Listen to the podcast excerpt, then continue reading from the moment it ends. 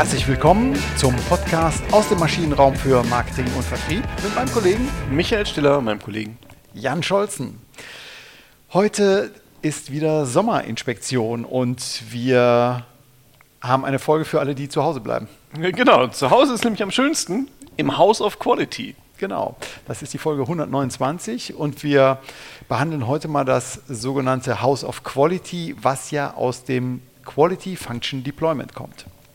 Genau. Und ähm, ja, also äh, wo sind wir heute? Heute sind wir natürlich, reden wir viel über MVPs, diese äh, Minimum Viable Products, also äh, Prototypen, die wir schnell in den Markt geben, die irgendwas äh, machen sollen. Und wir sind ganz, ganz stark im Trial and Error beim schnellen Testen. Agilität, wenn ich das noch. Mhm. Agi Agilität. Agilität, ganz wichtig, riesen, genau. Also iterativer Ansatz. Ne? Wir versuchen was, dann gehen wir wieder zurück. Also all das äh, ist das, was gerade so en vogue ist, was, was gelehrt wird. Was dabei aber immer so ein bisschen verloren geht, ist halt wirklich so ein strukturiertes Element. Ne? Also ich finde, das sind alles gute Ansätze, um schnell zu Ergebnissen zu kommen. Das ist schon richtig. Nur irgendwann muss ich es ja trotzdem mal in, in den großen Rahmen gießen und mir überlegen, okay, habe ich jetzt meine Kundenanforderungen getroffen? Welche Leistungselemente brauche ich dafür, welche nicht? Wir haben letzte Woche über Lean Management gesprochen. Ja. Ähm, habe ich da jetzt einfach Quatsch mit reingemacht, weil das beim Trial und, und, und Trial and Error Verfahren irgendwie ähm, nicht mit rausgekommen ist, dass ich mhm. vielleicht eine, eine Leistungseinheit produziere oder eine Leistungseigenschaft mit eingebaut habe, die aber kein Mensch braucht. Ne? Oder vielleicht habe ich sogar zwei äh, ähm, Leist oder, oder Elemente in meinem Produkt verbaut, die sich gegenseitig behindern. Und ich kriege es aber gar nicht richtig mit, weil es im Endergebnis keine große Rolle gespielt hat in der Kundenwahrnehmung. Genau. Also ich höre raus, da ist relativ viel Dynamik bei diesen neuen agilen Methoden. Ja. Und wenn man vielleicht ja, das andere Extrem will ich nicht sagen, weil äh, die, das Ziel ist ähnlich beim äh, House of Quality wie auch bei agilen äh, Entwicklungsmethoden. Aber das House of Quality ist etwas behäbiger und natürlich nicht dynamisch und statisch darf man jetzt auch nicht sagen, aber zumindest ist es mal eine Visualisierung, ähm, die sehr hilfreich ist die sehr, sehr hilfreich ist. Genau, das, das, das House of Quality im Rahmen, also im Quality Function Deployment, was heißt das eigentlich? Das heißt, wir wollen Produktqualitäten, also Leistungseigenschaften mit den funktionalen Elementen, das, was beim Kunden ankommt, gegenüberstellen.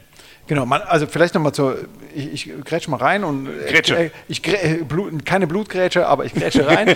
genau, also man hat in den, in den Zeilen hat man die Kundenanforderungen, das was du jetzt als Leistungsanforderungen so genannt hast, also das Was, was soll geliefert werden, was soll äh, dem Kunden geboten werden und dann kommen die technischen ähm, die, die, die, äh, wie ich das Ganze mache, also wie ich das technisch bewerkstellige, das was, das habe ich eben in den Spaltenköpfen. Und dann, da sehe ich den Zusammenhang. Genau, das, äh, ich kann dann, man muss sich das ein bisschen vorstellen, also wenn Sie sich jetzt ein Haus vorstellen, äh, dann haben Sie halt die, die linke Wand, da sind unsere Kundenanforderungen. Dann schauen Sie auf der rechten Wand, wie macht der Wettbewerb eigentlich? Also ja. wie gut erfüllt der Wettbewerb diese mhm. Kundenanforderungen? Und das Dach, das sind ja so zwei schräge Elemente. Richtig.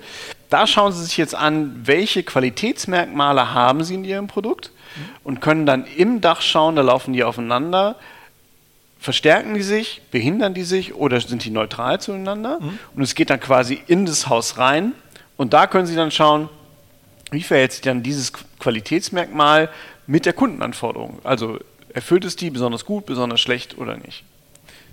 Genau. Also ein Podcast ist super geeignet, um äh, Visualisierung, Visualisierung äh, zu transportieren, merke ich gerade. Aber nein, also es ist, ist, ähm, ist in der Tat ja nur hat ja hier nur einige Komponenten und das was äh, wichtig, die Kundenanforderung, zentral wichtig, da beginnt es wieder. Genau. Wie wird diese Kundenanforderung mit unseren technischen Fähigkeiten und Voraussetzungen erfüllt? Wie behindern sich da auch unsere Fähigkeiten möglicherweise? Ähm, und was macht der Wettbewerb? Und das wird alles sehr schön mit dem äh, House of Quality ähm, äh, visualisiert und auch festgehalten. Ne? Genau, und das, das, das Faszinierende dabei ist, das wurde halt in den, in den 60er Jahren von, von einem Japaner namens Akao entwickelt, ähm, in, in der Mitsubishi-Werft, da wurde das, das angewendet, also auch hochkomplexe mhm. äh, Korrelationen, die da gemacht wurden zwischen einzelnen Qualitätseigenschaften beim Schiff, kann man sich ja vorstellen. Da ist ja nicht nur irgendwie fett schnell oder langsam, ne, sondern da habe ich halt relativ viele Elemente, die eine Rolle spielen und auch relativ viele Kundenanforderungen, die da erfüllt werden müssen. Mhm. Und dafür ist es halt ge gedacht. Äh, und dafür hat man es gemacht. Und jetzt, wenn wir so in die Bewertung reingehen, äh, aus meiner Sicht ähm, immer noch ein, ein gutes Konstrukt, um halt nachher das Gesamtbild zu machen. So wie man es propagiert hat und wie die wissenschaftliche Literatur damit umgegangen ist, würde ich es heute nicht anwenden wollen. Warum? Weil zu wenig dynamisch oder was sagst du?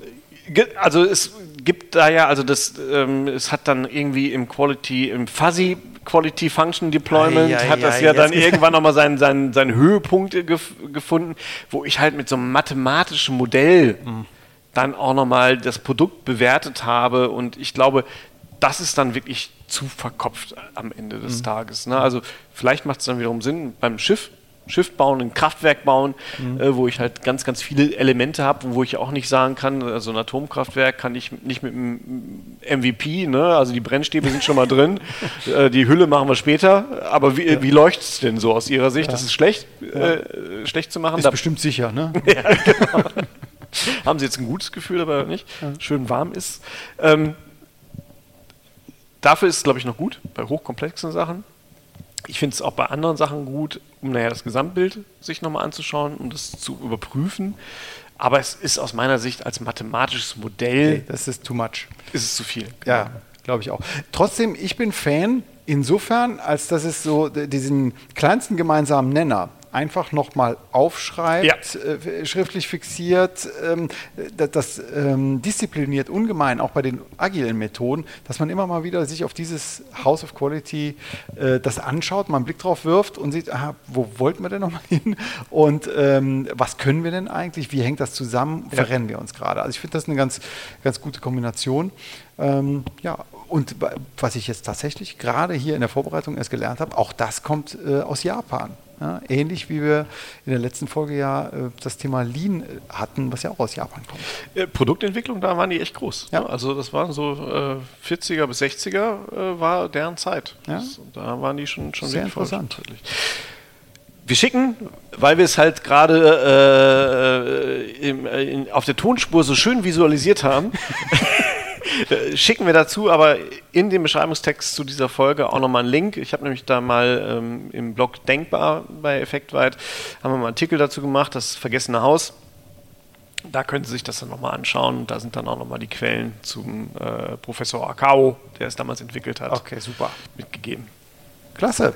Ja, vielen Dank fürs Zuhören und bis nächste Woche. Bis nächste Woche. Tschüss. Tschüss.